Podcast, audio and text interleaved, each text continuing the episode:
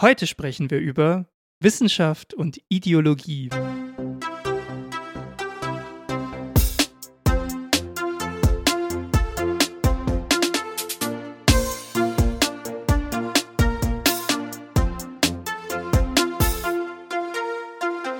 Und damit hallo und herzlich willkommen bei Dreiviertelwissen, unserem Podcast, in dem wir versuchen, aus unserem Halbwissen zu ganz vielen Themen Dreiviertelwissen zu machen.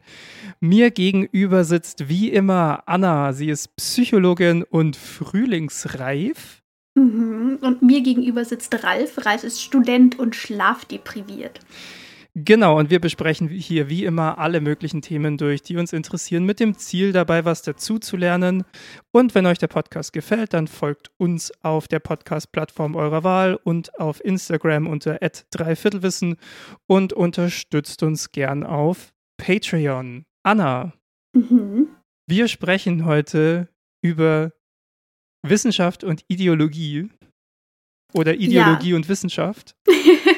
Genau, also wir haben, fanden es diesmal relativ schwierig, uns auf irgendeinen Titel oder ein, eine Überschrift sozusagen zu einigen. Ja. Ähm, wir haben angefangen damit, dass wir uns irgendwie mit so den dunkleren Kapiteln in der Psychologie und Psychiatriegeschichte beschäftigen wollten. Und ähm, das ist nicht so griffig. Genau. Außerdem können wir ja vielleicht aus den Dingen, die wir jetzt, also wir werden uns weiterhin auf die Psychologie und Psychiatriegeschichte ähm, konzentrieren. Aber vielleicht können wir da so ein paar, wie soll ich sagen, allgemein, verallgemeinerungswürdige Prinzipien herausarbeiten über Ideologie und Wissenschaft und die Zusammenhänge der beiden.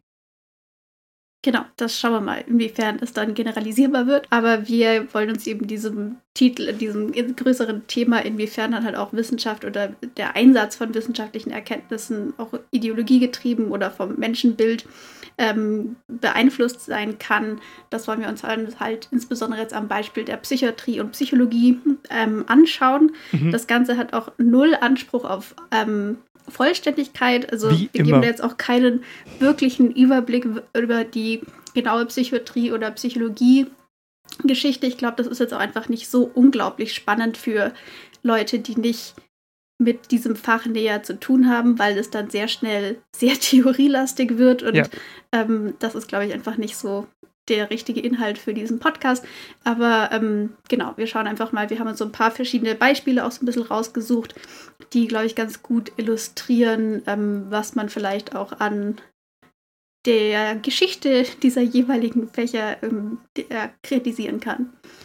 Genau. Oder problematisch finden kann. Genau. Ja, teilweise wird es ja auch darum gehen, oder zumindest bei mir wird es einmal auch darum gehen, wie ähm, also wie auch wissenschaftliche Erkenntnisse dadurch zustande kommen, dass ja, ich weiß gar nicht, ob es so ideologiegetrieben ist in dem einen Fall. Das, das wird spannend, das können wir uns dann anschauen, aber zumindest, dass hier, sagen wir mal, ethische Richtlinien nicht beachtet werden. Ja, ja das auf jeden genau. Fall. Ja. Gut, ähm, möchtest du trotzdem mal anfangen und uns einen kleinen, kurzen, kompakten Abriss über die Psychologie-Psychiatrie-Geschichte geben, damit wir so ungefähr on board sind, äh, was da ja, abging. Also ich, ich werde es auf jeden Fall versuchen. Das ist toll. Ähm, also ich, ich denke mal, dass das Vorkommen von psychischen Krankheiten im Prinzip der Menschheit schon immer irgendwie bekannt war. Ich meine, das ist jetzt nicht irgendwie eine neue Erfindung, dass es solche Krankheiten gibt, sondern Menschen, die zum Beispiel depressiv waren oder Schizophrenien hatten etc., gab es schon immer. Mhm. Aber die wurden halt dann irgendwie anders beschrieben oder halt nicht als solche erkannt ähm, und natürlich auch anders behandelt, als wir das jetzt heute zumindest in unserer ähm, Gesellschaft machen würden. Ähm, es war bei vielen von diesen Sachen so, dass das wie bei anderen Krankheiten auch, bei denen jetzt kein ganz klarer äußerer Auslöser irgendwie zu erkennen war, sowas eher irgendwelchen Geistern oder Dämonen oder sowas zugeschrieben wurde oder dass sich da der Einfluss des Teufels bemerkbar gemacht hätte. Das heißt, ähm, Mittel dagegen waren auch teilweise einfach Exorzismen, irgendwelche Amulette, die dann Leute getragen haben, Zaubersprüche etc. Ähm, und das hat sich da teilweise auch noch nicht so krass unterschieden, ob das jetzt Dinge waren, die ähm, eine körperliche Ursache hatte, versus Dinge, die eher eine psychische Krankheit waren. Mhm. Ähm, es gab auch viel, auch dann verschiedene andere Theoriegebilde, zum Beispiel dieses ähm, von Galen mit diesem Ungleichgewicht der Körpersäfte. Das ist was, was ihr vielleicht kennt mit diesem Melancholiker versus Phlegmatiker versus Sanguiniker und so weiter, wo dann davon ausgegangen wurde, dass wir, ich glaube, insgesamt vier verschiedene Körpersäfte haben und je ja. nachdem, was wir davon in welchem Ausmaß haben, haben wir dann eine unterschiedliche Persönlichkeit. Das konnte dann halt auch mit bestimmten Verhaltensauffälligkeiten vielleicht einhergehen. Also so, sowas waren dann auch so Theoriegebilde, die genutzt wurden, um sich Leute zu erklären, die sich vielleicht nicht ganz so verhalten haben wie viele andere Menschen. Und wenn ähm, ich kurz einhaken darf, -hmm. auf sowas gehen ja dann auch also auf so eine Denktradition, sage ich mal, gehen ja auch heute immer noch so ganz viele so Persönlichkeitstests zurück. Das wäre vielleicht auch mal ein ganz interessantes Thema für uns, ähm, weil ich das in meinem Umfeld auch immer wieder beobachte, dass es da irgendwie Leute gibt, die halt irgendwie sehr viel Wert auf so Persönlichkeitstestzeug legen. Mhm. Uns das vielleicht auch mal noch anzugucken, das können wir gerne machen. Wie viel bei den allermeisten sinnvoller Sachen, Wert steckt da drin? ja, bei den allermeisten von diesen Sachen rollen sich mir die Fingernägel auf. Also genau ähm, auch. Ja. Vieles davon ist ja. aus wissenschaftlicher Sicht ähm, großer Mist. Ja. Genau, aber ja, das sind so Sachen, die relativ lang auch einen großen Einfluss hatten. Dann gab es noch so ein bisschen ähm, so das Sonder, die Sonderrolle ähm, oder ja, nochmal so das Speziellere, ähm, alles, was an Frauen zum Beispiel nicht gepasst hat, wurde sehr, sehr lang ähm, oder was, also nicht mhm. gepasst in Anführungszeichen, das konnte ja, ja. alles möglich sein. Die waren zu fröhlich, zu traurig, sie waren nicht verheiratet, hatten keine Kinder, waren zu unabhängig. Hatten Sonst die falschen Kinder. Hatten die falschen Kinder. War grundsätzlich meistens die Annahme, dass irgendwie der Uterus da Probleme gemacht hat oder irgendwas mit der Menstruation nicht funktioniert hat. Ähm, das ähm, ist, war so lange die Generalerklärung für alles, was irgendwie in der Frauenmedizin oder sowas ähm, auffällig war. Ähm, was ich da empfehlen kann, ist das Buch Unwell Women von Elena Cleghorn. Die beschäftigt sich ausführlich unter anderem mit solchen Sachen.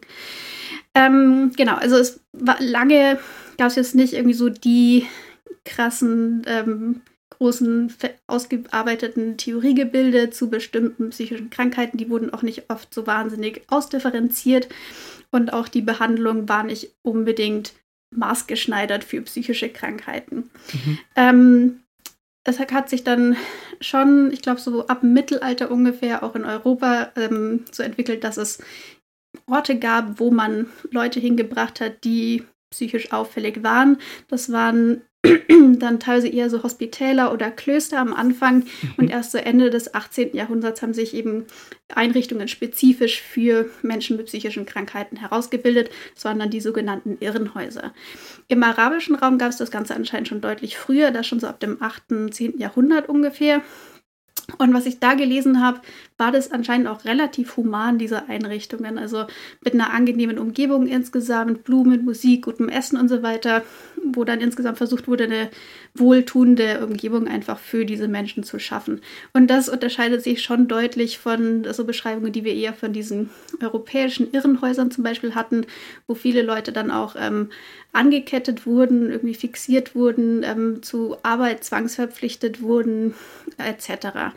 Ähm, was im Mittelalter in Europa auch noch relativ verbreitet waren, waren sogenannte Narrenkäfige, wo Leute reingesteckt wurden, die eben psychische Auffälligkeiten hatten. Und die wurden dann so an Gebäuden irgendwie hochgezogen und aufgehängt, ähm, an eher gut besuchten Orten. Das war dann auch so ein bisschen eine Ausstellung von diesen psychisch Kranken. Das heißt, sie waren einerseits wieder abgesondert vom Rest der Gesellschaft. Sie haben der Unterhaltung irgendwie gedient und das Ganze war anscheinend auch so ein bisschen so eine Spendenaufforderung, damit Leute dann Geld gegeben haben für die Unterbringung von diesen Leuten oder sonst was. Ähm, genau, also das war viel ähm, in diesem Bereich der Psychiatriegeschichte zumindest ist schon von einer sehr ja, menschenunwürdigen Behandlung von Leuten mit psychischen Krankheiten geprägt. Mhm. Ähm, und dass ähm, dann auch so Zwangsmaßnahmen und so weiter dann zunehmend reduziert wurden. das fing, fängt so an, ungefähr mit Beginn des 19. Jahrhunderts. Aber auch so, dass ähm, geschlossene Abteilungen zum Beispiel so der Standard waren, das hat sich, glaube ich, bis so in die 1970er ungefähr gezogen. Ähm, also da hat sich jetzt relativ viel getan. Also Psychiatrien sind jetzt ein ganz anderer Ort als noch vor ein paar Jahrzehnten, glaube ich. Aber es ist nicht so, dass da jetzt alles super rosig läuft. Und insgesamt nee. ist schon auch so diese komplette Geschichte der Psychiatrie oder der Behandlung von Leuten mit psychischen Krankheiten sehr viel von ähm, sehr menschenunwürdigen Praktiken geprägt. Ja. Ja, genau. und äh, teilweise sind die auch noch nicht lange her. Also. Nee, überhaupt nicht. Ja. Ähm, zur, ja, zur Behandlung von Menschen zum Beispiel äh, während des äh, Nationalsozialismus, da kommen wir jetzt dann äh, sicherlich auch nachher noch drauf. Ja. Und so. Genau, wir wollen ja auch so ein bisschen, haben wir im Vorgespräch gesagt, äh, ein bisschen so äh, tracken, wie so das Menschenbild mit der Behandlung von ähm, psychisch erkrankten Menschen einhergeht.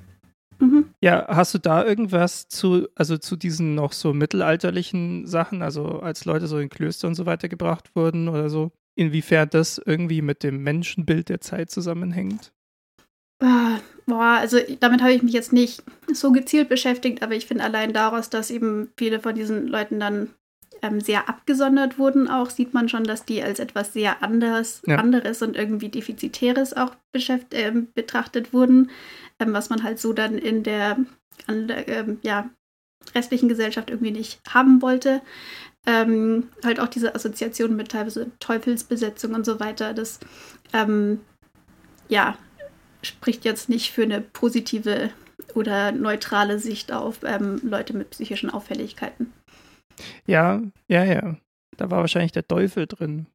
Genau. Das war ja, ja. alles wirklich sehr, also jetzt mal ohne großen Witz, ne? Das war ja alles sehr, sehr kirchlich dominiert, auch was so Moral und sowas anging. Äh, oder überhaupt das Menschenbild anging. Äh, von daher kann ich mir gut vorstellen, dass es so war, auch wenn ich das jetzt natürlich auch nicht recherchiert habe. Ja.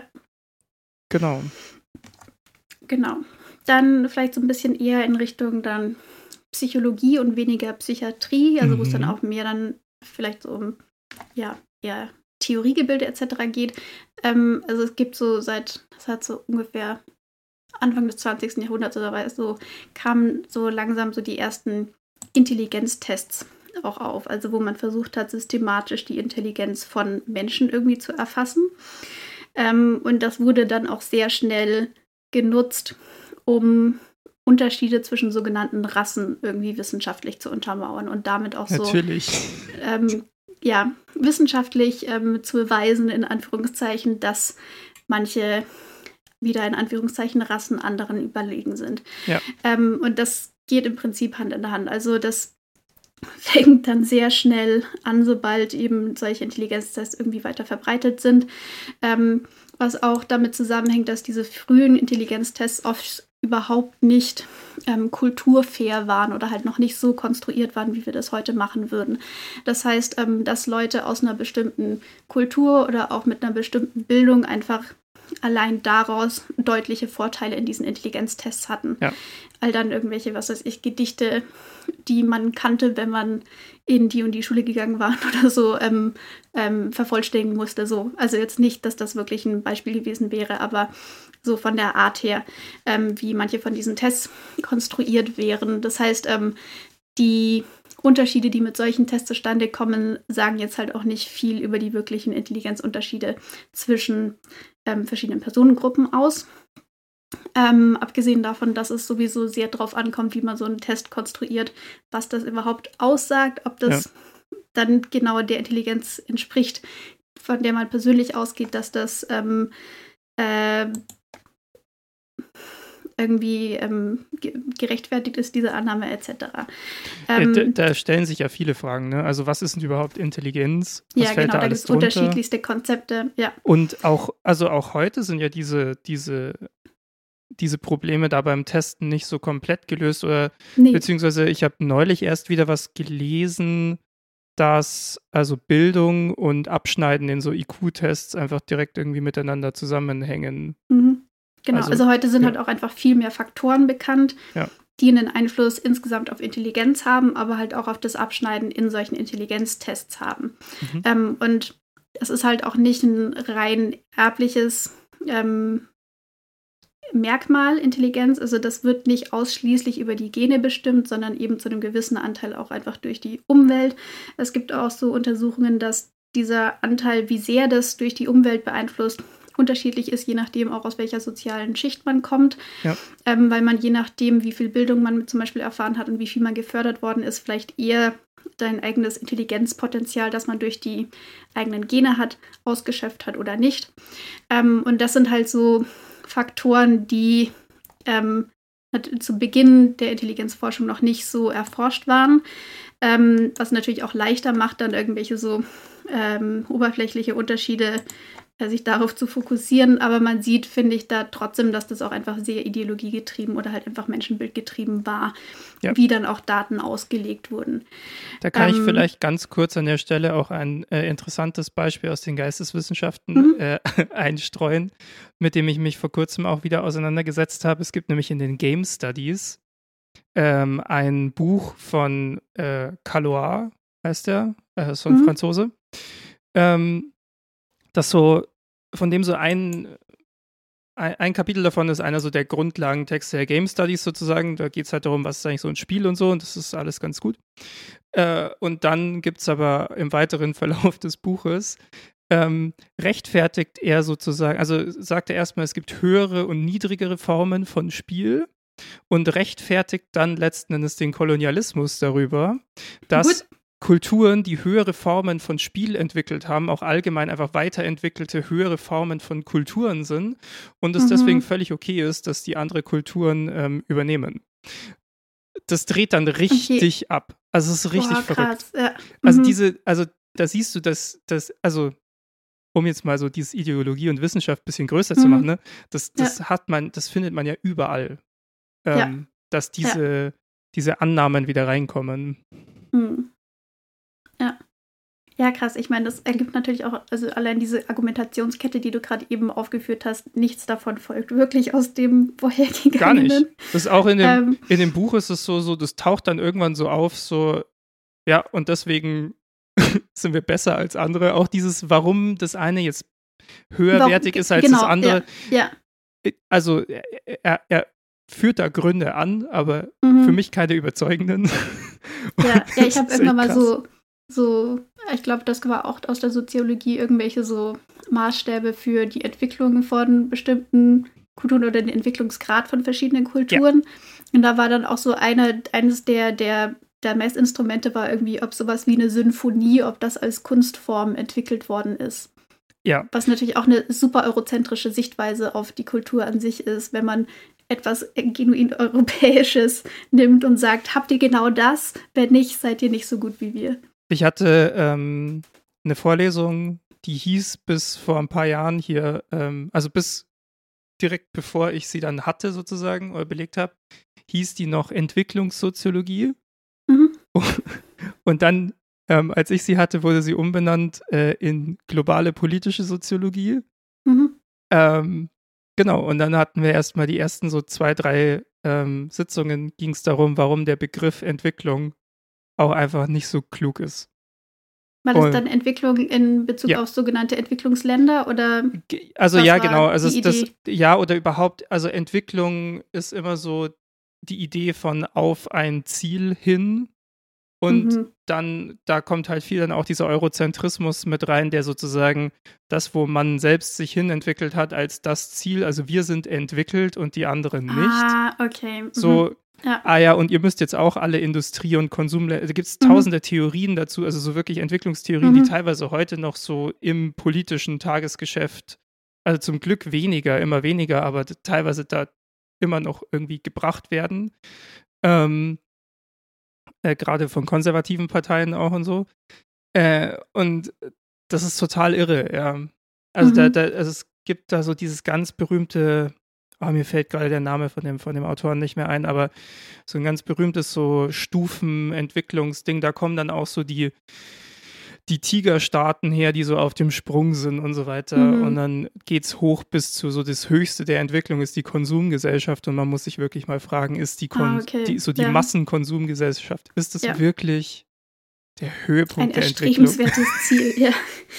ja. Keine Ah, okay, gut. Nee, nee den, den Cut zu der Auslegung von diesem Begriff hatte ich nicht gemacht, weil wir haben in der Psychologie gibt es die Entwicklungspsychologie und da geht es einfach darum, wie sich der Mensch vom, von der Zeugung bis ins alte, ins hohe Alter entwickelt. Ja, und was das sich macht da so total über Sinn. die Lebensspanne verändert. Deswegen war das so das, womit Ja. ich äh, das hauptsächlich assoziiert hatte. Aber jetzt Genau, haben wir wenigstens so ein bisschen auch ähm, Ja. Zu unserem Schwerpunktthema nochmal ein, zwei Sachen mit reingebracht. genau. Ja, genau. Also ein großes Beispiel zu diesem äh, Bereich, den ich da gerade eben aufgemacht hatte, mit diesen Intelligenztests eben insgesamt und wie das auch so in den, in den Dienst von Ideologien gestellt wurde, ist ähm, das Buch The Bell Curve von Charles Murray und Richard Herrnstein.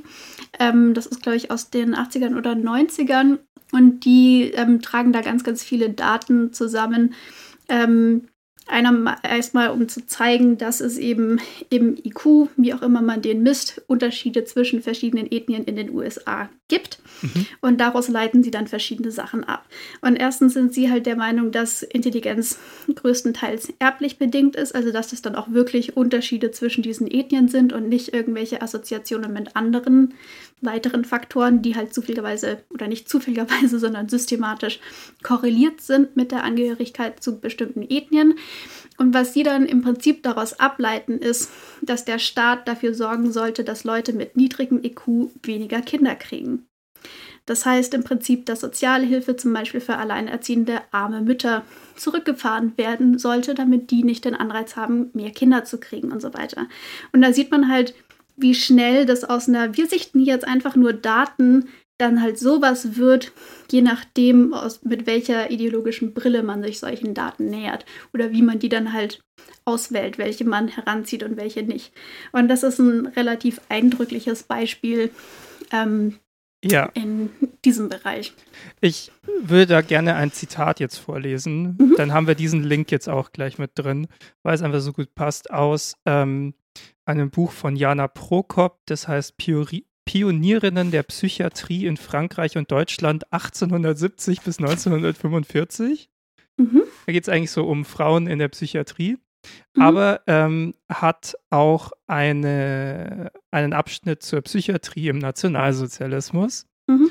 Und da möchte ich gerne von Seite 191 mal kurz zitieren. Aufgrund der Ausschaltung der natürlichen Auslese durch moderne zivilisatorische Einflüsse degeneriere die in Anführungsstrichen menschliche Rasse. Mhm. Das humanitäre Ideal trage zur in Anführungsstrichen Entartung bei und dieser volksbiologisch schädlichen Entwicklung müsse durch staatliche Einflüsse Einhalt geboten werden, so die Theorie der Rassenhygieniker. Und an, an Genau. sich schon das Wort Ja. Rassenhygieniker ist halt so hart. Ja. Genau, Ja. und daher kommt dann eben die sogenannte Eugenik, die Erbgesundheitslehre, also nur so möglichst gesundes, hochwertiges, wie auch immer man das definiert, Erbgut soll weitergegeben werden. Mhm. Und dann ähm, gab es ja da auch die Praxis der Euthanasie. Also, dass Genau, man. weil man halt auch davon ausgegangen ist, dass auch psychische Krankheiten eben zum größten Teil genetisch bedingt sind. Ja. Das, es ist, man hat halt auch einfach bei manchen Sachen eine gewisse ähm, familiäre Häufung beobachtet und ist dann davon ausgegangen, das hängt alles am Erbgut. Ähm, und wir können dafür sorgen, dass unser Volk zunehmend gesünder wird, ähm, so wie man das da halt ausgelegt hat, ähm, indem wir dafür sorgen, dass sich bestimmte Menschen nicht fortpflanzen. ja, beziehungsweise bei der Euthanasie, dass man die Menschen ja auch einfach. Also, dass man Unheilbare einfach tötet und ihn sozusagen von ihrem Leid erlöst. Ja. Ja, ich meine, also dieses vom Leid erlösen, das war, glaube ich, nur so der Das war in ähm, Anführungsstrichen, in Deckmantel großen darüber. Anführungsstrichen. Genau, aber ich glaube, das war auch ein, eher ein Deckmantel, um das irgendwelchen Leuten vielleicht noch irgendwie so ein bisschen ähm, schmackhaft zu machen, sozusagen. Aber ich glaube, eigentlich ging es hauptsächlich darum, ähm, sogenanntes belastendes Erbmaterial etc. Ähm, nicht versorgen zu müssen. Man ist ja Interessant. auch bei den Nazis, die haben ja am Anfang auch viel mit, ähm, am Anfang ging es da viel noch um Zwangssterilisationen.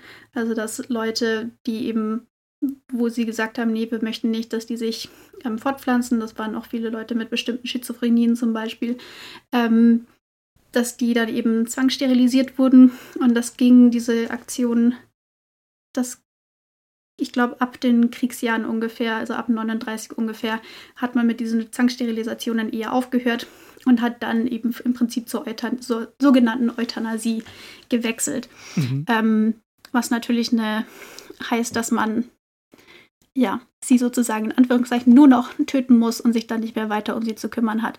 Ja. Ähm, ja. Was ich auch interessant fand, war, dass ähm, Jana Prokop in diesem Text ähm, auch zeigt, dass diese Ideologie der Nazis nicht auf einen komplett unfruchtbaren Boden gefallen ist. Es gab nämlich nee, da ein, nicht, ja. eine, eine irgendwie größer angelegte Umfrage in den 1920er Jahren, äh, wo Eltern, äh, die sich an Eltern richtete, die gefragt wurden, ähm, ob wenn ihr Kind quasi unheilbar äh, psychisch gestört ist, ob man es von seinem Leid eben erlösen sollte, die 78 Prozent mit Ja beantwortet haben. Mhm. Das ist schon krass. Also ja. da, da, sieht man, um zum Thema Menschenbild zurückzukommen, ja, ähm, als wie ja entmenschlicht eigentlich dann Menschen mit psychischen Störungen angesehen wurden. Ja, genau.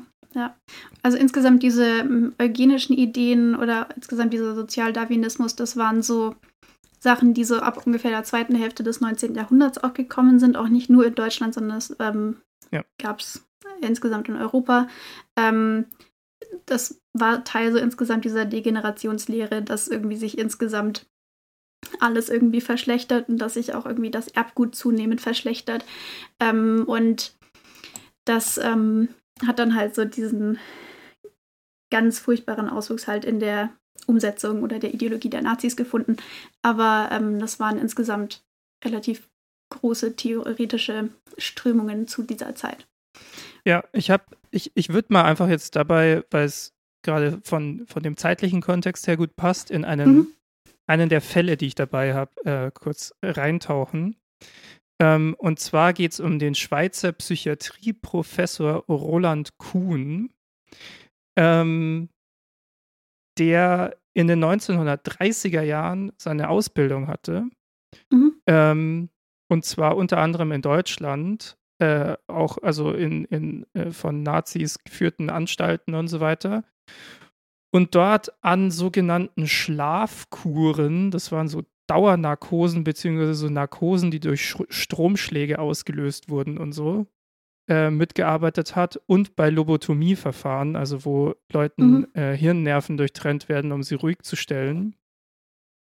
Ähm, also wirklich grausame Dinge sozusagen. Mhm. Und es ist krass, also jetzt nochmal Thema Menschenbild auch, ja, wie sich das in seinem weiteren Wirken dann fortsetzt, weil er ist ein sehr anscheinend recht berühmter Psychiater, mhm. ähm, der auch, also gerade in der Schweiz lange so als so, ja, so eine Art kleinerer Nationalheld auch gefeiert wurde, bis das irgendwie nach seinem Tod alles rauskam, was er eigentlich so gemacht hat. Er hat nämlich eines der ersten Antidepressiva oder vielleicht sogar das erste Antidepressivum entwickelt oder gefunden, Imipramin ähm, war eigentlich auf der Suche nach Wirkstoffen zur Heilung von schizophrenen PatientInnen ähm, und hat dann aber diesen Wirkstoff gefunden und hat gemerkt, dass es, also er hat die Testung an Menschen mit Depressionen so routinemäßig noch durchgeführt und gemerkt, mhm. oh, die sind ja plötzlich viel besser drauf. Nur waren ethisch und auch wissenschaftlich seine Tests höchst fragwürdig. Ähm, also ich beziehe mich hier auf einen, auf einen Bericht von Otto Hoststettler, der heißt Die Menschenversuche von Münsterlingen und ist 2014 in, dem, in der Schweizer Zeitschrift Beobachter äh, erschienen. Ähm, und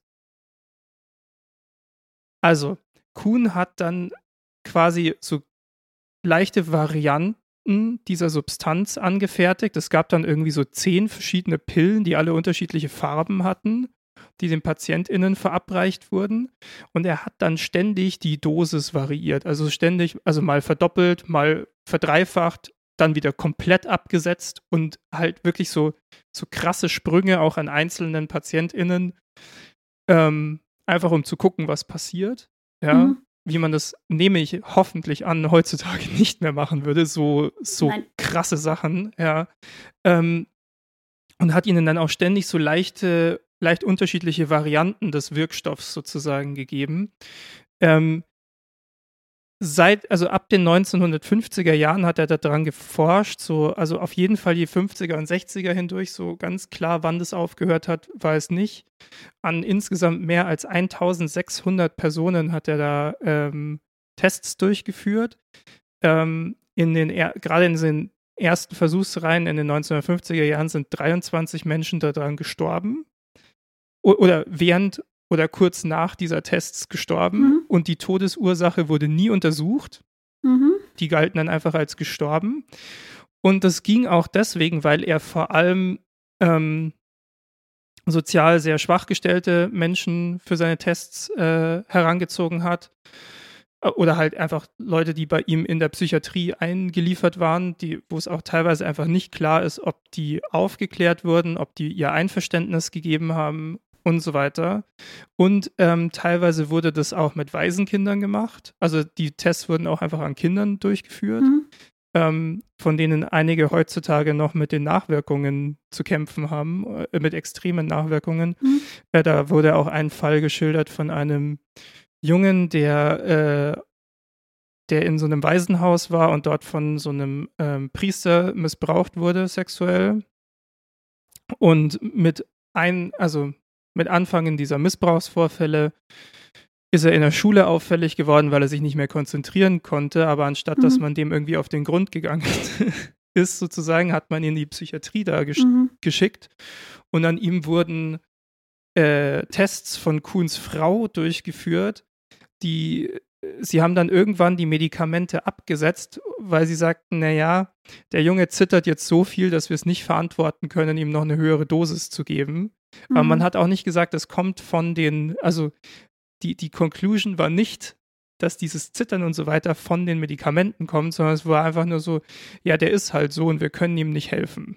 Okay, ja. Also richtig, richtig schlimme Sachen, die da gemacht wurden. Und trotzdem wurde das erste so richtig wirksame Antidepressivum gefunden dabei. Ja. Das ist halt schon krass. Aber ich ja. finde, man, man, man merkt den Behandlungsmethoden, wie Menschen da mit Menschen umgegangen wird. Ja, an, und halt insbesondere in welchem, immer an den Schwächsten der Gesellschaft. Ja, in welchem Umfeld Kuhn sozusagen, also das ist jetzt vielleicht sehr psychologisierend von mir, aber äh, Thema Menschenbild, ja, in welchem Umfeld der einfach ausgebildet wurde. Ja, also ich meine, die Nazis haben ja doch einiges auch an Menschenversuchen und so weiter ja. unternommen, deswegen. Ja, wie gesagt, ja, er hat ja auch bei Lobotomie und so weiter ja. direkt mitgearbeitet in der Ausbildung. Ja. Ja. Genau, mhm. ich hätte jetzt noch ähm, ein weiteres Beispiel für dieses ganze Psychologie oder Psychiatrie im Nationalsozialismus. Ähm, mhm. Hätte ich noch als Beispiel Hans Asperger dabei. Der war ähm, der Leiter der Heilpädagogischen Abteilung der Uni-Kinderklinik in Wien. Und der hat ähm, als Diagnose die sogenannte autistische Psychopathie ähm, geprägt. Ähm, also man kannte zu dem Zeitpunkt war schon, dass, ähm, ja, so, äh, dass der sogenannte Autismus eben schon ähm, lag schon als Diagnose im Prinzip vor, war da aber noch eine sehr, sehr enge Diagnose, also mit sehr starkem sozialem Rückzug, ähm, repetitivem Verhalten und eingeschränktem Sprachvermögen und bei den meisten von diesen Kindern auch mit kognitiven Einschränkungen. Also das war mhm. so das Bild oder so der Diagnosekanon für den sogenannten klassischen Autismus nach Kanner zu dem Zeitpunkt. Und Asperger hat eben diese Diagnose ähm, geweitet und hat dann halt auch Kinder mit einer guten verbalen Ausdrucksfähigkeit ähm, normaler bis überdurchschnittlicher ähm, kognitiven Fähigkeiten und auch dem äh, ähm, mit eingebezogen, denen auch zum Beispiel der Besuch von der Regelschule möglich war. Ähm, er hat das eben so, die sogenannte autistische Psychopathie genannt und hat das, glaube ich, in seiner Dissertation oder sowas ähm, so vorgelegt. Und diese Diagnose ist dann erst in den 80ern ungefähr wiederentdeckt worden. Und seitdem ist das eben als das sogenannte Asperger-Syndrom bekannt.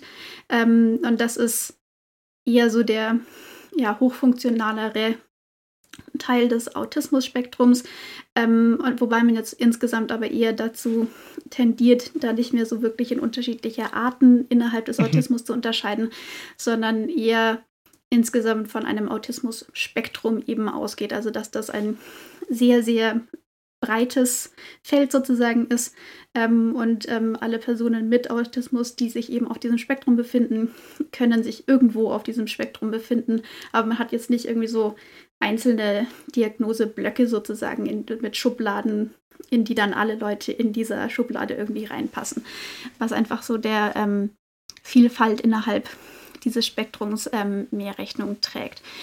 Ähm, und Asperger wird anscheinend von manchen so ein bisschen als Vorreiter so der Neurodiversität gesehen, also dass es einfach Arten und Weisen gibt, wie das Gehirn auch funktionieren kann, was eben anders ist als das, was äh, das wir bei so den allermeisten Menschen sehen. Das wäre dann so die mhm. Neurotypizität und dem gegenüber hat man dann eben die Neurodiversität.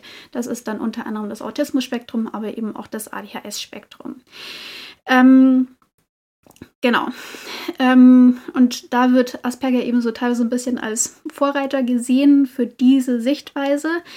Ähm, und ich habe da so ein Buch gelesen, das heißt Aspergers Kinder. Und das hat also die Frage aufgeworfen, inwiefern so diese Sichtweise auch auf diesen Mann irgendwie so gerechtfertigt ist, weil der halt auch einfach in diesen ganzen nationalsozialistischen Überbau halt zu der Zeit eingebunden war. Mhm. Der war selber zwar nie Mitglied der NSDAP, war aber halt trotzdem einfach in dieses Menschenbild da auch irgendwie halt einbezogen. Und was wir zum Beispiel da auch sehen, ist, dass der ähm, sehr sehr stark auch wieder unterschieden hat zwischen Kindern, die sozusagen nützlich waren oder erziehbar, alles in Anführungszeichen, die man dann zum Beispiel irgendwie so schulen konnte, dass sie in irgendwelchen technischen Berufen gut arbeiten konnte, versus Kinder, die halt eher auf der anderen Seite des Spektrums waren, die zum Beispiel eben sich nicht verbal ausgedrückt haben, vielleicht kognitive Einschränkungen hatten etc., die mhm. dann eben nicht als nützlich sozusagen gesehen wurden.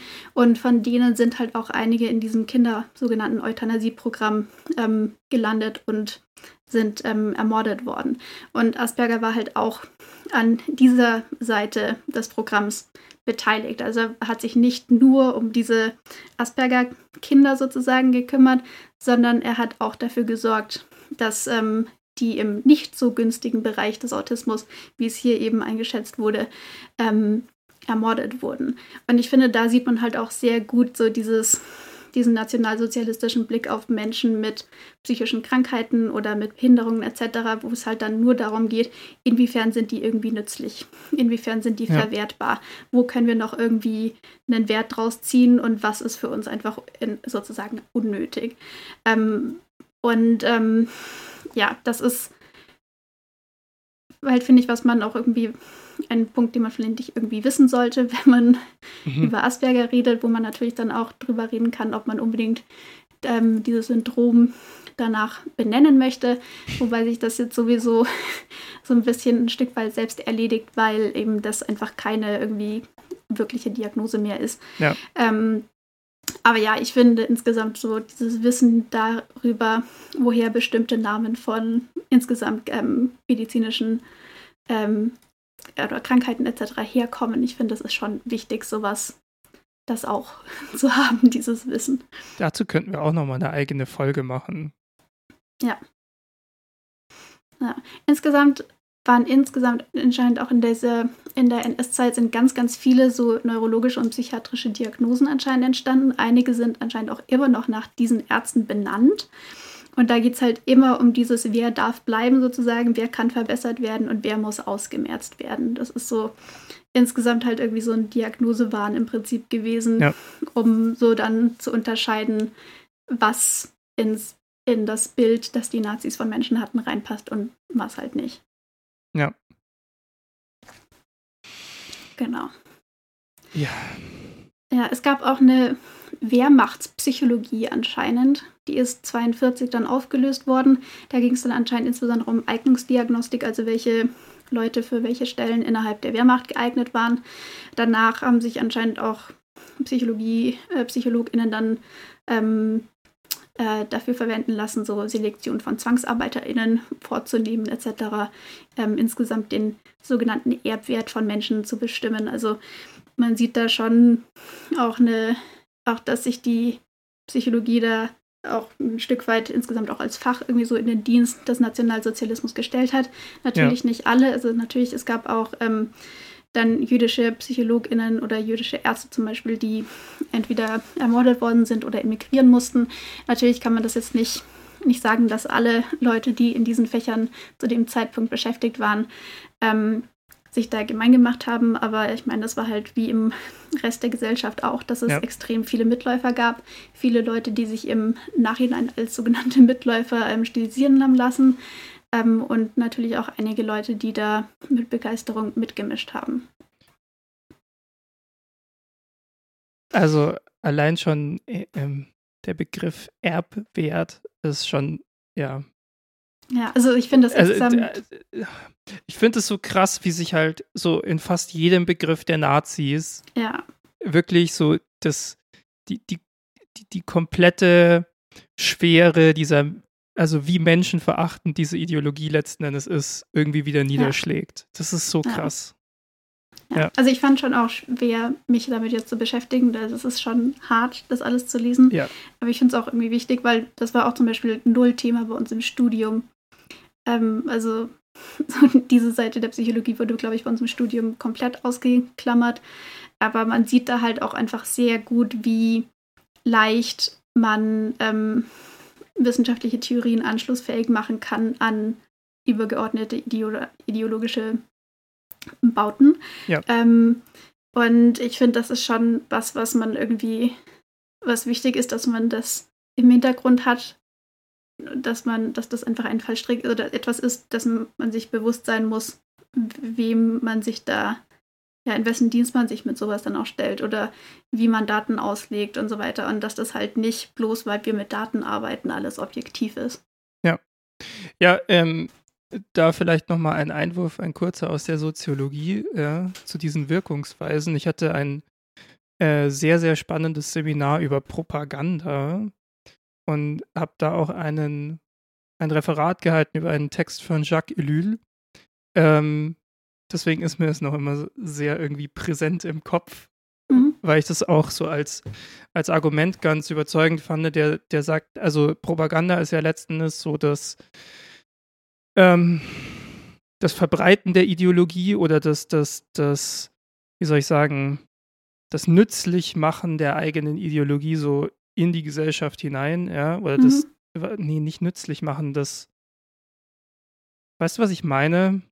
dass man das so, dass man anfängt, diese Ideologie in der Gesellschaft arbeiten zu lassen, sozusagen. Mhm. Das, mhm. das, Umsetzen, das mhm. meine ich. So. Und, ähm, und Propaganda braucht immer, also Propaganda an sich funktioniert nicht, sondern Propaganda braucht immer gewisse Ereignisse oder gewisse ähm, schon bestehende Sachen, auf die es aufsetzen kann und die es sozusagen dann ideologisch einfärbt. Und mhm. ich glaube, so ähnlich funktioniert es dann auch mit den Wissenschaften. Ja? Du hast halt diese Wissenschaften da.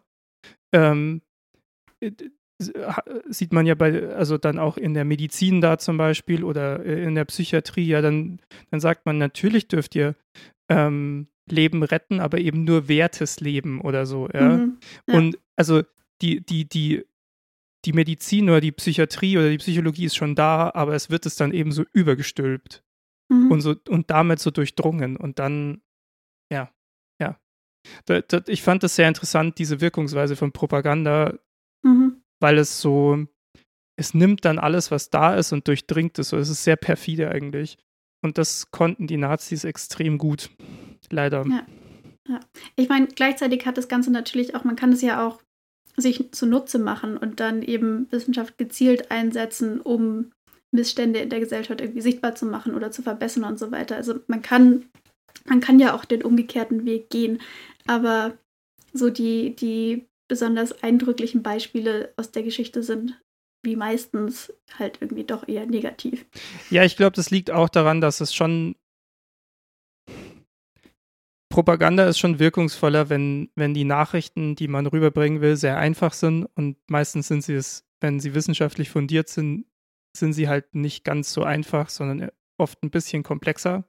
Ja, also ich meinte jetzt auch nicht Ja. unbedingt Propaganda, sondern eher so den Weg, dass das eigene Menschenbild oder die eigene Sichtweise auf Ja. Dinge färben kann, was man dann, wie man Wissenschaft lebt oder wie man wissenschaftlich arbeitet.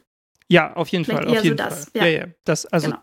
genau. also man, man, man kann auch ein sehr gutes, fundiertes so Wertefundament haben und sagen, so, ich möchte möglichst allen Menschen helfen oder wie auch immer, ja. Und ähm, das, also gibt es ja auch genügend Beispiele aus der Geschichte von Leuten, die auch wirklich da toll Sachen vorangebracht haben. Ja. Ähm, genau. Ich hätte noch ein Beispiel, um jetzt mal ein bisschen nach die Nazi-Zeit zu springen Hm? Von jemandem, der sehr sein eigenes, ähm, seine eigene Sichtweise irgendwie mit einfließen hat lassen in ein Experiment. Mhm. Und zwar ähm, ein Psychologe namens Zimbardo, der das berühmte Stanford Prison Experiment gemacht hat. Mhm. Und ähm, er hat etwas gemacht, was man nicht machen sollte. Also ich bin ja jetzt kein Experimentalwissenschaftler in dem Sinne. Also ich bin, ich habe noch nicht mal meine Bachelorarbeit geschrieben, ich bin überhaupt kein Wissenschaftler, aber du weißt, was ich meine. Ja. Ähm, Aber insgesamt ist die Soziologie auch jetzt nicht ausschließlich experimentell unterwegs. nee, aber es gibt so einen empirischen Teil. Ja. Egal. Auf jeden Fall. Äh, Zimbardo hat was gemacht, was einem sofort irgendwie als problematisch auffallen sollte. Nämlich er ist der Versuchsleiter dieses Stanford Prison Experiments, wo so eine Gruppe äh, von Menschen, ich glaube es waren nur Männer, ähm, zusammenkommt und die einen sind dann Gefangene und die anderen sind dann Wärter und dann sollen die da eigentlich, ursprünglich sollten sie 14 Tage sozusagen diese Rollen erfüllen und dann sollte geguckt werden, was macht es mit den Leuten, wenn man den einen Macht gibt und den anderen nicht. So. Mhm. Ähm, Zimbardo ist aber nicht nur der Versuchsleiter, der das Ganze beobachtet, sondern er spielt gleichzeitig auch eine Rolle. Und nicht nur irgendeine Rolle, sondern die Rolle des leitenden Vollzugsbeamten des Experiments. Mhm. Ähm, die Gefangenen, die von den Wärtern immer wieder gequält und, und, und ähm, ja, missbraucht werden auch, ähm, wollen dann den Aufstand machen, verständlicherweise.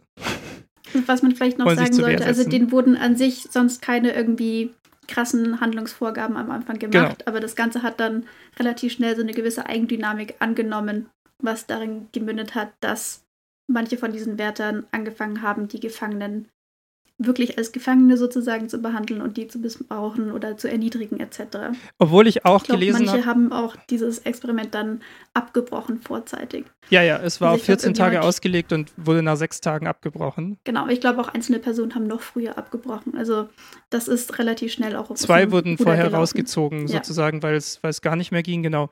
Aber also es gibt so ein bisschen, ist alles so ein bisschen widersprüchlich, aber ich habe auch gelesen, dass es schon Hinweise darauf gibt, dass Zimbardo mit so einer Eskalation gerechnet hat, beziehungsweise dass es irgendwie schon der Point war, sozusagen. Ja, also ich meine, es ging darum, Machtstrukturen Genau. zu untersuchen. Also natürlich war die Erwartung oder wahrscheinlich die, ja, die Idee, dass sich da eben schon irgendwie sowas entwickeln würde und vielleicht auch der heimliche Wunsch sozusagen oder die Hypothese der AutorInnen oder Ja. des Autors, dass sich das entwickeln würde. Und wenn man dann selber ähm, integraler Bestandteil dieses Experiments ist und kein vorher komplett festgelegtes Versuchsdesign hat, dann kann das natürlich dazu führen, dass man das dann im Sinne der eigenen Hypothesen beeinflusst. Äh, Genau, vor allem wenn man selbst den Wärtern die Strategien an die Hand gibt, die Aufschlä äh, Aufstände niederzuschlagen und die und, und so äh, ähm, Uneinigkeit zwischen den Gefangenen zu säen. Also er hat ihnen literally Strategien gegeben, wie sie jetzt da wieder Ordnung reinbekommen. Mm, ja. Also es ist Genau, einfach ähm, verrückt. Bei mir ist gerade auf der Straße draußen eine sehr laute Demonstration. Ich hoffe, ihr hört das entweder nicht oder wenn dann, wenn ich deswegen jetzt kurz abgelenkt bin, dann liegt es daran. Alles gut. Äh, das Experiment gab es aber mehrmals. Es wurde Mhm. zweimal reproduziert, von dem, was ich gelesen habe. Einmal 1979 in Australien mit sehr ähnlichen Ergebnissen. Also das erste war 1976. Ähm, also nur kurz danach. Und man weiß nicht, wie viel die Teilnehmenden in Australien von dem ersten Durchlauf bis dahin gehört hatten und so.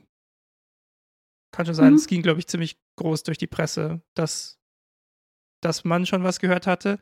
Interessanterweise aber, und äh, also da fand ich interessant, also jetzt mal so aus einer wissenschaftlichen Sicht, was Vorwissen dann doch für eine Rolle spielt, ähm, gab es 2001 eine Reproduktion äh, im Auftrag der BBC in Großbritannien. Mhm. Und da kam es einfach zu einer Solidarisierung zwischen Wärtern und Gefangenen. Es ist auch relativ davon auszugehen, dass die halt schon wussten, wie dieses Experiment, also dass es es schon mal gab und wie es funktioniert und so weiter. Ähm, ja, und ich habe was gelesen von, dass die dann sozusagen alle zusammen so ein bisschen Tea Time gemacht haben. ja, und ja. also letztendlich wurde da das ganze Experiment dann noch, noch so ein bisschen in, in eine andere Richtung ad absurdum geführt. Also das Interessante ist ja auch, dass man sich dabei fragen muss, was soll denn eigentlich die wissenschaftliche Erkenntnis davon sein? Das ist total unklar, finde ich, bei diesem Ding. Also es kommt, also ich meine, wenn man das anders aufgezogen hätte, dann hätte man natürlich da untersuchen können, wie leicht oder je nachdem, wie man das dann aufzieht, könnte man dann untersuchen, was es alles braucht, damit Leute einfach so Macht ausüben und die dann, also wie drastisch das Ganze wird, bloß weil man ihnen die Möglichkeiten dazu gibt, Macht auszuüben. Ja. Natürlich ist das an sich eine sehr interessante Fragestellung, aber so ist es natürlich nicht so untersucht worden, dass man daraus wirklich krasse Erkenntnisse ziehen könnte. Ja, ich habe mir notiert, es wird ähm, ethisch und wissenschaftlich heute sehr stark kritisiert und eigentlich ja. nicht als wirklich valide angesehen. Nee. Ja. Ja, also das ist eines der Negativbeispiele, die ich in meinen Kursen, ähm, mit meinen Kursen bespreche, wenn es um Ethik in der Wissenschaft geht. Ja. Ja, ja deswegen bin ich in diesem Zusammenhang da, glaube ich, auch drüber gestolpert, ja. Genau. Da, ja. da kommt man sehr schnell hin. Ja. ja. Ähm, und dann hätte ich noch eine letzte Sache sozusagen, einen letzten Fall. Mhm, ich würde insgesamt, oder ich überlege gerade, was die da die interessante oder die bessere Reihenfolge ist. Also mein letzter Fall ist sehr aktuell. Ja, dann würde ich vielleicht insgesamt eher noch so ein bisschen, weil ich hätte noch was so insgesamt so, wie unser Menschenbild auch beeinflusst, was wir überhaupt als psychische Störung betrachten. Sehr gerne. Eingehen, ähm, weil das wird noch ein bisschen besser zu diesem großen Themenblock zu den Nazis etc. vorher noch passen. Ja. Oder nicht, dass es noch exakt damit was zu tun hat, aber ja, indirekt schon auch. Sehr ähm, und zwar, also was genau jetzt eine psychische Störung an sich ist, ist jetzt nicht nichts, was in Stein gemeißelt ist oder eindeutig definiert ist. Also das ist jetzt nicht so wie bei bestimmten Krankheiten, wo man irgendwie einen Blutwert bestimmt und dann weiß man, okay, diese Person hat Krankheit XY. So mhm. läuft es bei psychischen Krankheiten oder psychischen Störungen nicht, ähm, sondern es sind eher so nützliche Konstrukte, aber auch nur für den Moment. Also es sind so Symptomgruppen zum Beispiel, die in dem Moment in der Gesellschaft irgendwie Sinn ergeben, um etwas erklärbar oder zu machen oder zu definieren. Aber das Ganze kann sich halt auch ändern. Was ähm, in dem Bereich immer ganz, ganz wichtig ist oder bei den allermeisten Sachen eben so ein großes Kriterium ist, dass ein gewisser Leidensdruck vorliegt, also dass die Person darunter leidet wie es ihr im Moment geht oder was bei ihr so läuft, was für Auffälligkeiten sie so hat, dass sie irgendwelche Beeinträchtigungen hat, zum Beispiel in sozialer Hinsicht, also dass sie irgendwie sich schwer damit tut, ähm, bedeutungsvolle Beziehungen aufzubauen oder dass sie Probleme im beruflichen Umfeld hat oder sowas oder dass sie ein erhöhtes Risiko für Tod, starke Schmerzen etc. hat. Also es muss immer sowas gegeben haben, neben irgendwelchen Dingen, die wir als irgendwie verhaltensauffällig oder mhm irgendwie abweichend von einem irgendwie definierten Normal sozusagen sehen würden. Wenn es der Person damit okay geht, ist es in den allermeisten Fällen erstmal keine ähm, psychische Störung. Außer es gibt so ein paar spezielle Fälle, wo es dann eher um Leidensdruck außerhalb sozusagen geht. Also wenn eine Person andere Leute in Gefahr bringt, ähm, dann kann das wieder in ganz bestimmten Fällen zu einer ähm, psychischen Störung oder als psychische Störung dann definiert werden. Mhm. Genau, aber ich finde, das ist insgesamt wichtig vorher zu wissen, also dass es nichts ist, wo wir ganz klare, eindeutig definierte ähm, ähm, diagnostische Kriterien haben, die man abhaken kann und dann weiß man ganz klar, okay, das ist jetzt eine psychische Störung. Ähm, und das Ganze ist halt, hängt halt auch einfach damit zusammen, was für ein Menschenbild wir insgesamt auch so ein bisschen haben oder was wir insgesamt als ja normal oder auffällig sehen und was halt nicht. Ähm, und das ist, finde ich, insbesondere im ganzen Bereich Sexualität und Geschlechtsidentität, finde ich ganz gut zu sehen. Ähm, also, ich meine, es wurden ganz, ganz lange einfach alle nicht heterosexuellen, nicht cis-Menschen im Prinzip ähm, als AußenseiterInnen angesehen. Also, das ist ja. jetzt auch nicht so, dass das jetzt äh, definitiv nicht mehr so ist. Ähm, aber das Ganze war natürlich nochmal deutlich krasser vor ein paar Jahrzehnten. Ähm, und das ist halt auch noch nicht so lang her. Also Homosexualität zum Beispiel ist in einem der großen, also es gibt so zwei große ähm, Kriterienkataloge im Prinzip für psychische Störungen. Einmal das sogenannte DSM und dann das ICD.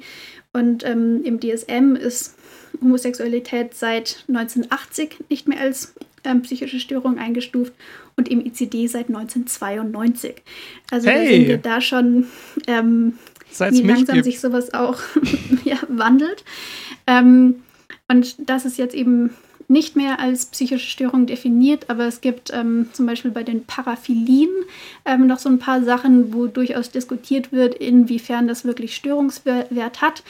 Paraphilien ähm, sind im Prinzip ja ähm, eher ungewöhnliche, überwiegende Wege, wie eine Person zu sexueller Erregung findet. Ähm, in diesen Diagnosekriterien fallen da zum Beispiel Voyeurismus drunter, also wenn man sexuelle Regungen daraus zieht, dass man ähm, andere Menschen beobachtet, insbesondere irgendwie, wenn sie nackt sind oder sexuelle Akte ausleben. Yes. Frotteurismus, wenn man sich ähm, and anderen Leuten reibt, etc., Exhibitionismus und so weiter. Und da sind halt viele Sachen drunter gefasst, die, sobald die ausgelebt werden, eigentlich immer irgendeine andere Person mit einbeziehen, die darin nicht eingewilligt hat, also die das nicht möchte. Das heißt, irgendjemand kommt definitiv zu Schaden, wenn eine betroffene Person von dieser Paraphilie diese Paraphilie ausübt. Mhm. Das ist bei den allermeisten von diesen Paraphilien so. Ähm, und das ist auch so mit der Grund, warum die da überhaupt so aufgeführt sind. Was aber da eben auch aufgeführt sind, sind so Sachen wie Fetischismus ähm, und Transvestitismus. Und das sind Dinge, die auch so ausgelebt werden können, dass niemand darunter leidet, dass niemand da Schaden nimmt. Ja. Genau. Ähm, und da gibt es halt durchaus Diskussionen, warum steht das Ganze da überhaupt drin? Und ähm, das ist eine gute Frage. Im, genau, im DSM Vielleicht 5 aus Tradition. Die, genau, also beziehungsweise auch einfach. Sorry, weil, das war ein Joke, ne? Ja. hoffe, also das, das DSM 5, das ist das Neueste, das ist jetzt von 2000, das ist die zweite Auflage jetzt von 2020, also ist relativ jung sozusagen. Ähm, da sind diese Sachen zwar schon noch aufgeführt, aber das Ganze hat nur dann einen Störungswert, wenn die Person darunter leidet. Also wenn sie mhm. zum Beispiel soziale Beeinträchtigungen hat, weil sie diese Paraphilie hat und nicht einfach nur, weil sie diese Paraphilie hat. Ja.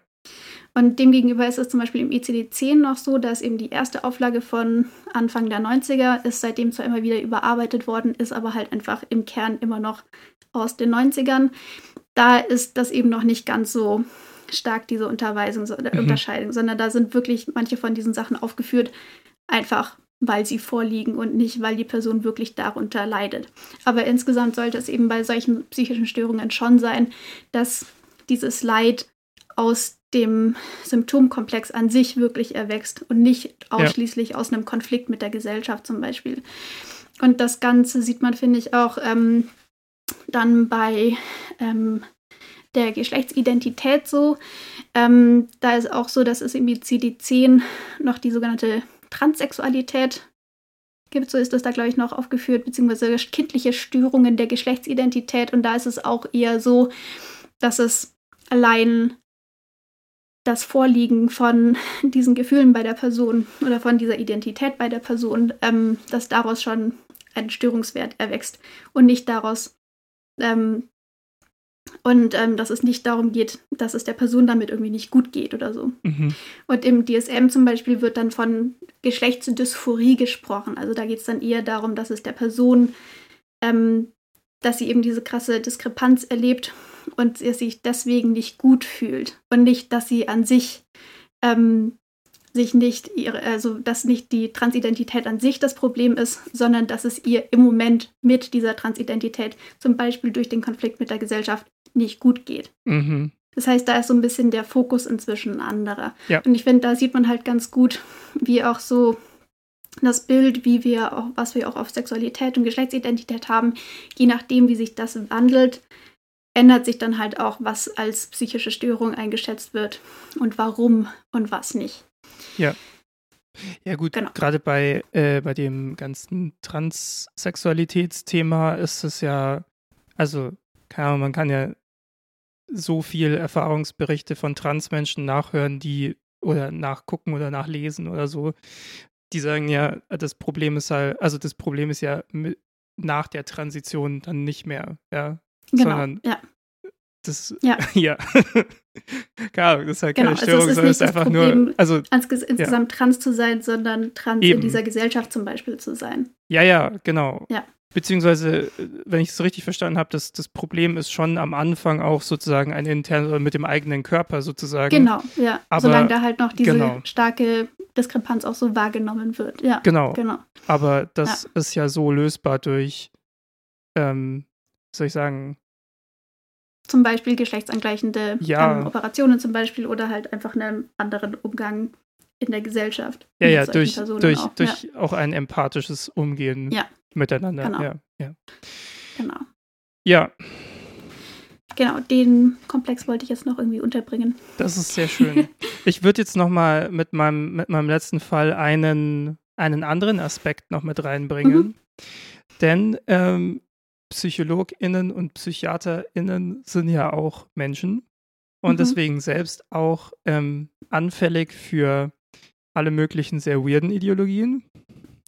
Äh, unter anderem auch für Verschwörungsideologien.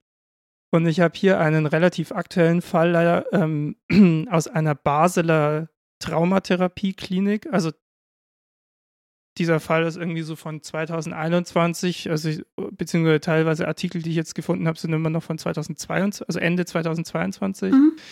Ähm, dazu, ich weiß nicht, warum es schon wieder was in der Schweiz ist. Irgendwie finde ich nur Schweizer Artikel in letzter Zeit.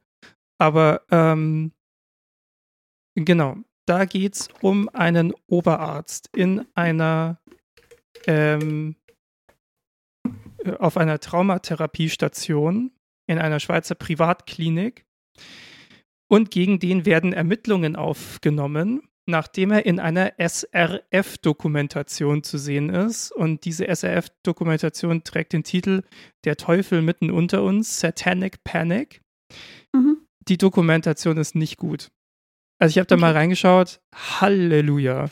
Da rennt so ein zu engagierter Journalist los und ist sauer auf alle und ist ganz schlimm. Also irgendwie er ist er ist so richtig sauer auf so einen Polizisten, weil der Fällen nachgeht, wenn Leute bei ihm melden, sie haben ein Problem. Also es Mhm. ist, es ist richtig insane teilweise. Aber in dieser Doku taucht der ähm, dieser betreffende Oberarzt auf und verbreitet einfach eine Verschwörungsideologie. Und dem ist dann die, äh, die Staatsanwaltschaft mal nachgegangen, beziehungsweise es gibt auch so einen Untersuchungsbericht, den hat der Psychiater Frank Urbaniok auf seiner Website auch äh, veröffentlicht und hat da den ganzen Fall mal so ein bisschen geschildert. Ähm, also äh, Urbaniok ist, ist äh, auch in so einem Interview gewesen mit, mit einer Journalistin, Miriam Kohler. Das heißt, es gibt Therapeuten, die Patientinnen Ideologien überstülpen. Ähm, heißt der Artikel in der Basler Zeitung äh, von Ende 22. Und ähm, genau, also was ist die Satanic Panic? Ist vielleicht erstmal eine gute Frage. Die Satanic Panic ist, ein, ist der Verschwörungsglaube daran, dass Menschen, oft Kinder, in satanistischen Ritualen gefoltert, vergewaltigt und getötet, teilweise auch gegessen werden. Und Mhm. die vermeintlichen TäterInnen sind Teil einer mächtigen Verschwörungsgruppe, die so geschickt agiert, dass Fälle niemals aufgeklärt werden können, weil sie Polizei, Staatsanwaltschaft, Gerichte und Politik kontrollieren. Also es ist auch Ah, ähm, immer, wenn jemand dann sagt, nee, also wir haben da mal nachgeguckt und es war nicht so, dann sagen die Leute, die der Satanic Panic anhängig sind, ah, die gehören dazu. Mhm. Also es ist so ein sich selbst bestätigendes System sozusagen. Ja. Ähm, und dieser Oberarzt in dieser Privatklinik hat einfach diese Verschwörungsideologie, als wäre es nichts, in diesem Interview einfach so von sich gegeben. Und dann wurde herausgefunden, dass der ähm, unter anderem vor Ort Seminare dazu gegeben hat, also so Bildungsseminare für die ganze Klinik sozusagen, wo er denen erklärt hat, ja, also da werden Leute missbraucht und dann Mind Control und so und dann können die sich da auch oft nicht dran erinnern, deswegen muss man mit denen danach schürfen und so.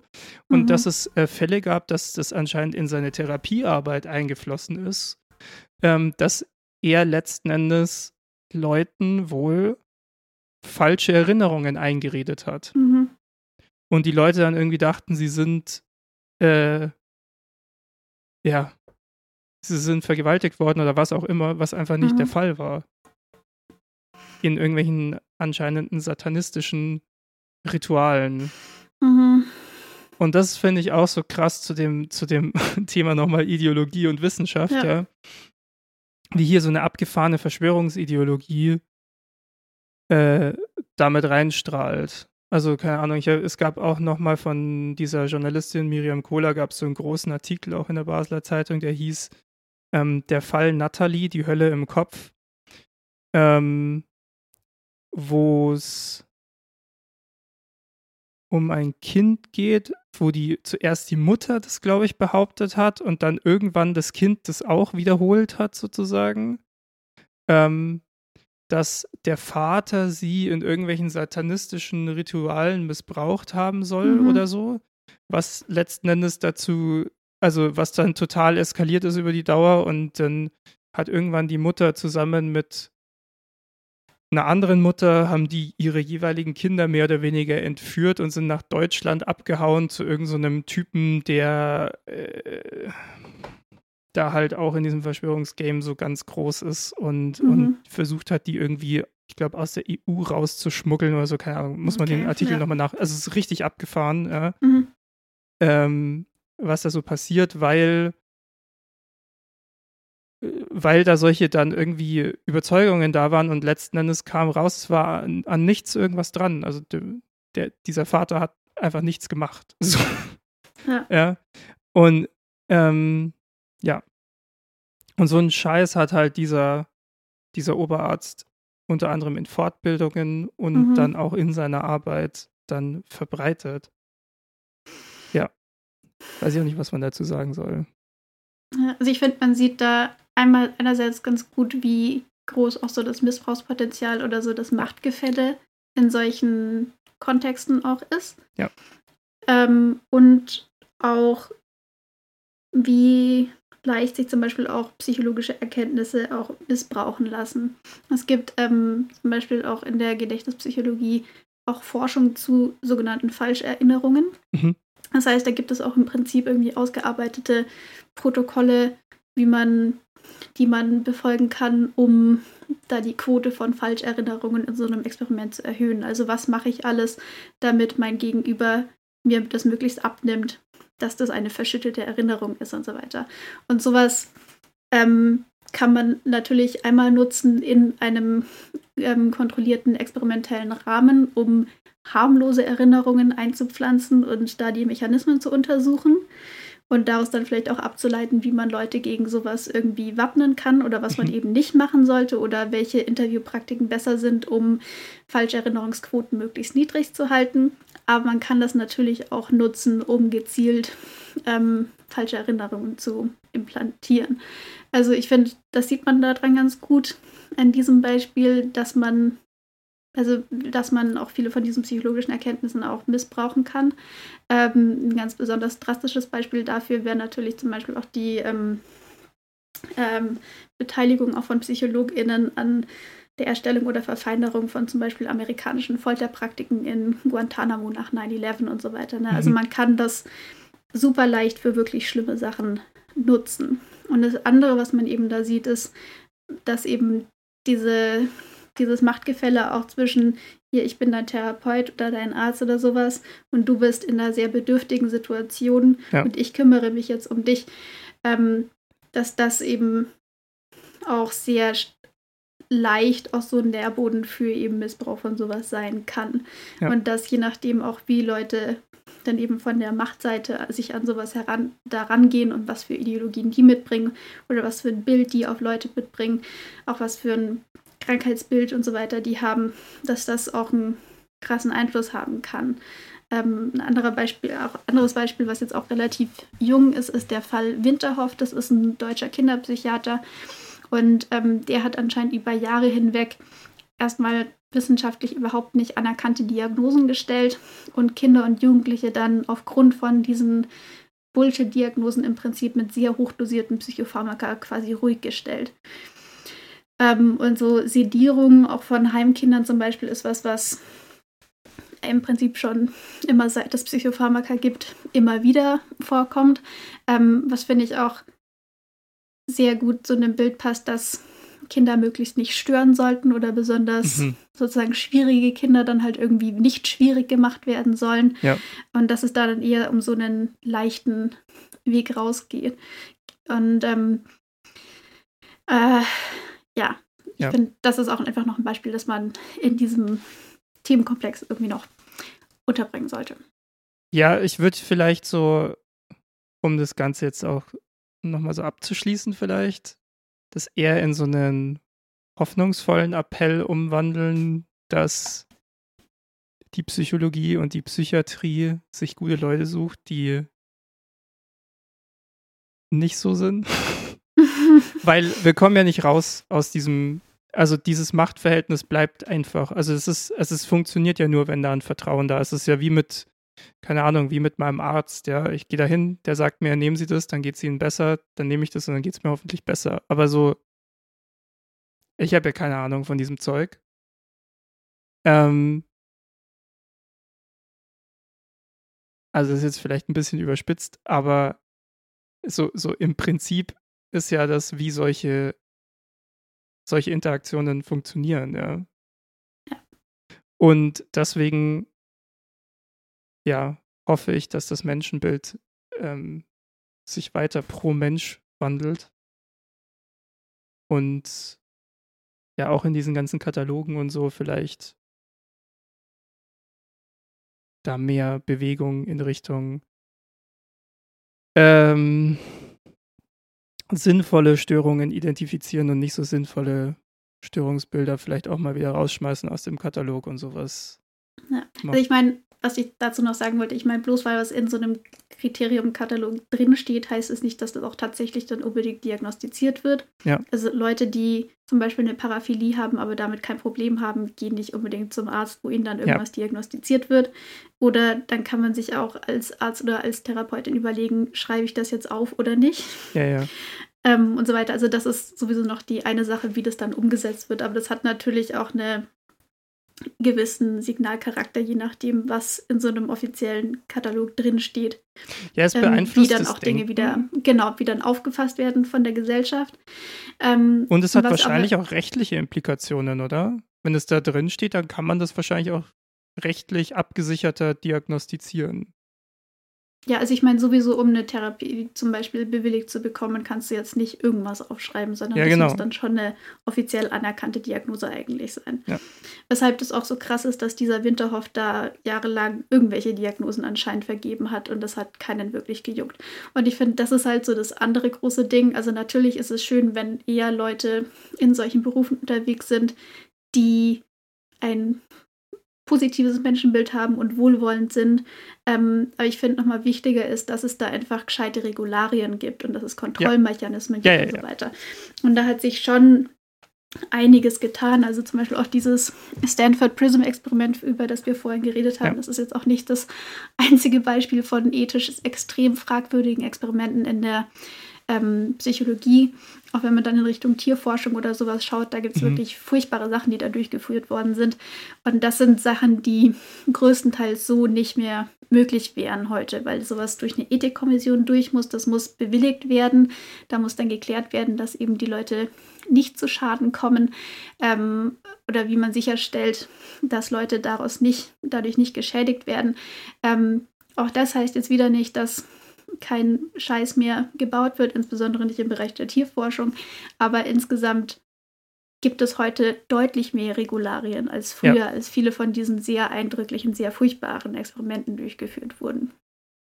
Ja, ja. Es und man gut, hat natürlich Leute... auch ganz andere Sorry. technische Möglichkeiten zum Beispiel. Also du brauchst nicht für alles dann, also du kannst manche Sachen auch mit virtueller Realität zum Beispiel machen oder kannst Dinge ja. simulieren und so weiter, was natürlich auch wieder ganz andere Untersuchungsmethoden ähm, möglich macht. Ja, ja.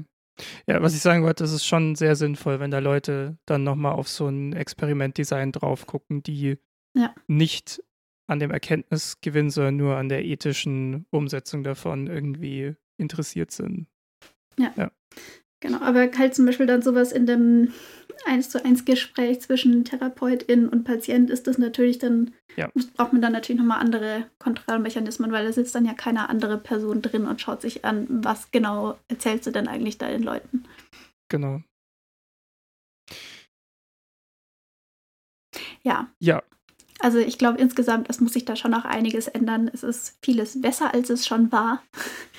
Aber es ist nicht so, dass ich insgesamt im Bereich der Psychiatrie oder Psychologie ähm, zufrieden bin mit allem, was da so passiert. Nee, aber ich wiederhole trotzdem nochmal meine naive Hoffnung, dass das vielleicht so ein paar coole Menschen nachrücken. Ja, doch. Also ich denke, coole Leute gibt es auf jeden Fall. Ja. Ich würde sagen, dann kommen wir doch einfach mal zu den schönen Dingen des Lebens. So mhm. ganz hardcut-mäßig. ähm, mhm. Und damit dann auch so langsam gegen Ende dieser Folge. Mhm. Äh, Anna, möchtest du anfangen? Was ist dein schönes Ding des Lebens? an, oder? Ich, ich kann auch anfangen. Ja, weil ich, ich glaube, du fängst meistens an, weil ich dann die Überleitung irgendwann mache. Das kann auch gut sein. Gut, dann fange ich an. Ähm, ein schönes Ding des Lebens ähm, ist, dass die Tage jetzt wieder länger werden. Ich finde, das ist auch so für die psychische Gesundheit sehr gut, weil man dann einfach irgendwie mhm. das Gefühl hat, ich kann jetzt irgendwie noch mehr machen mit diesem Tag und nicht, ja. okay, es ist vier, es ist dunkel, ich will jetzt eigentlich heim und schlafen.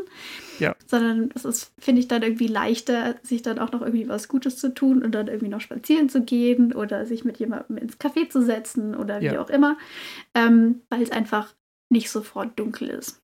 Ich genau, finde es auch sehr schön. Mehr Licht und so weiter tut auch einfach gut. Ich finde es auch sehr schön in den letzten Tagen, dass so diese helle Phase nicht nur eine graue Phase ist, sondern dass ja. ab und zu auch mal so Sonnenstrahlen durchkommen. Das ja, tut genau. auch der Seele sehr gut, ja. Oh ja, ja.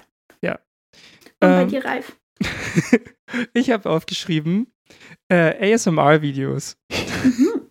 und zwar, ich habe heute Nacht unfassbar schlecht geschlafen und dass ich jetzt so halbwegs geradeaus noch durch diese, durch diese Aufnahme durchgekommen bin, ist auch in Teilen dank eines Videos, das ich vorhin noch angemacht habe. Und ich habe keine Ahnung, worum es darin ging, ähm, weil ich bin sofort für so eine halbe Stunde eingepennt. Mhm. Und dann irgendwann war es dann zu viel Neues in meinem Ohr. Das ist immer so, kurz bevor ich so in den Tiefschlaf reingehe, ist es dann nervig und dann wache ich wieder mhm. auf. Und das ist perfekt. Mhm. Und da habe ich jetzt gerade die Energie für die, diese Aufnahme rausgezogen. Und okay. Ist super. Super. Ja. Wollten wir nicht mal eine Folge als ASMR aufnehmen? Wir können mal eine Folge über ASMR als ASMR ah, machen. Ja, ja, genau, das war so das So super Meta und so. Ja. ja. Mhm. Wenn ihr das wollt, dann sagt Bescheid, dann probieren wir das. Das ist kein Problem. ähm, genau. Ja, dann würde ich sagen, sind mhm. wir durch für diesen Monat. Wir haben ja. mal wieder eine reguläre Folge abgeliefert, wie so richtige Profis. Und äh, ja, ich denke mal, nächsten Monat werden wir uns mal wieder unserem Schwerpunkt ein bisschen widmen. Ja, genau. Deswegen seid gespannt darauf und ich wünsche allen da draußen äh, einen wunderschönen Monat und mhm. wir hören uns bald. Ciao. Genau, bis bald. Ciao.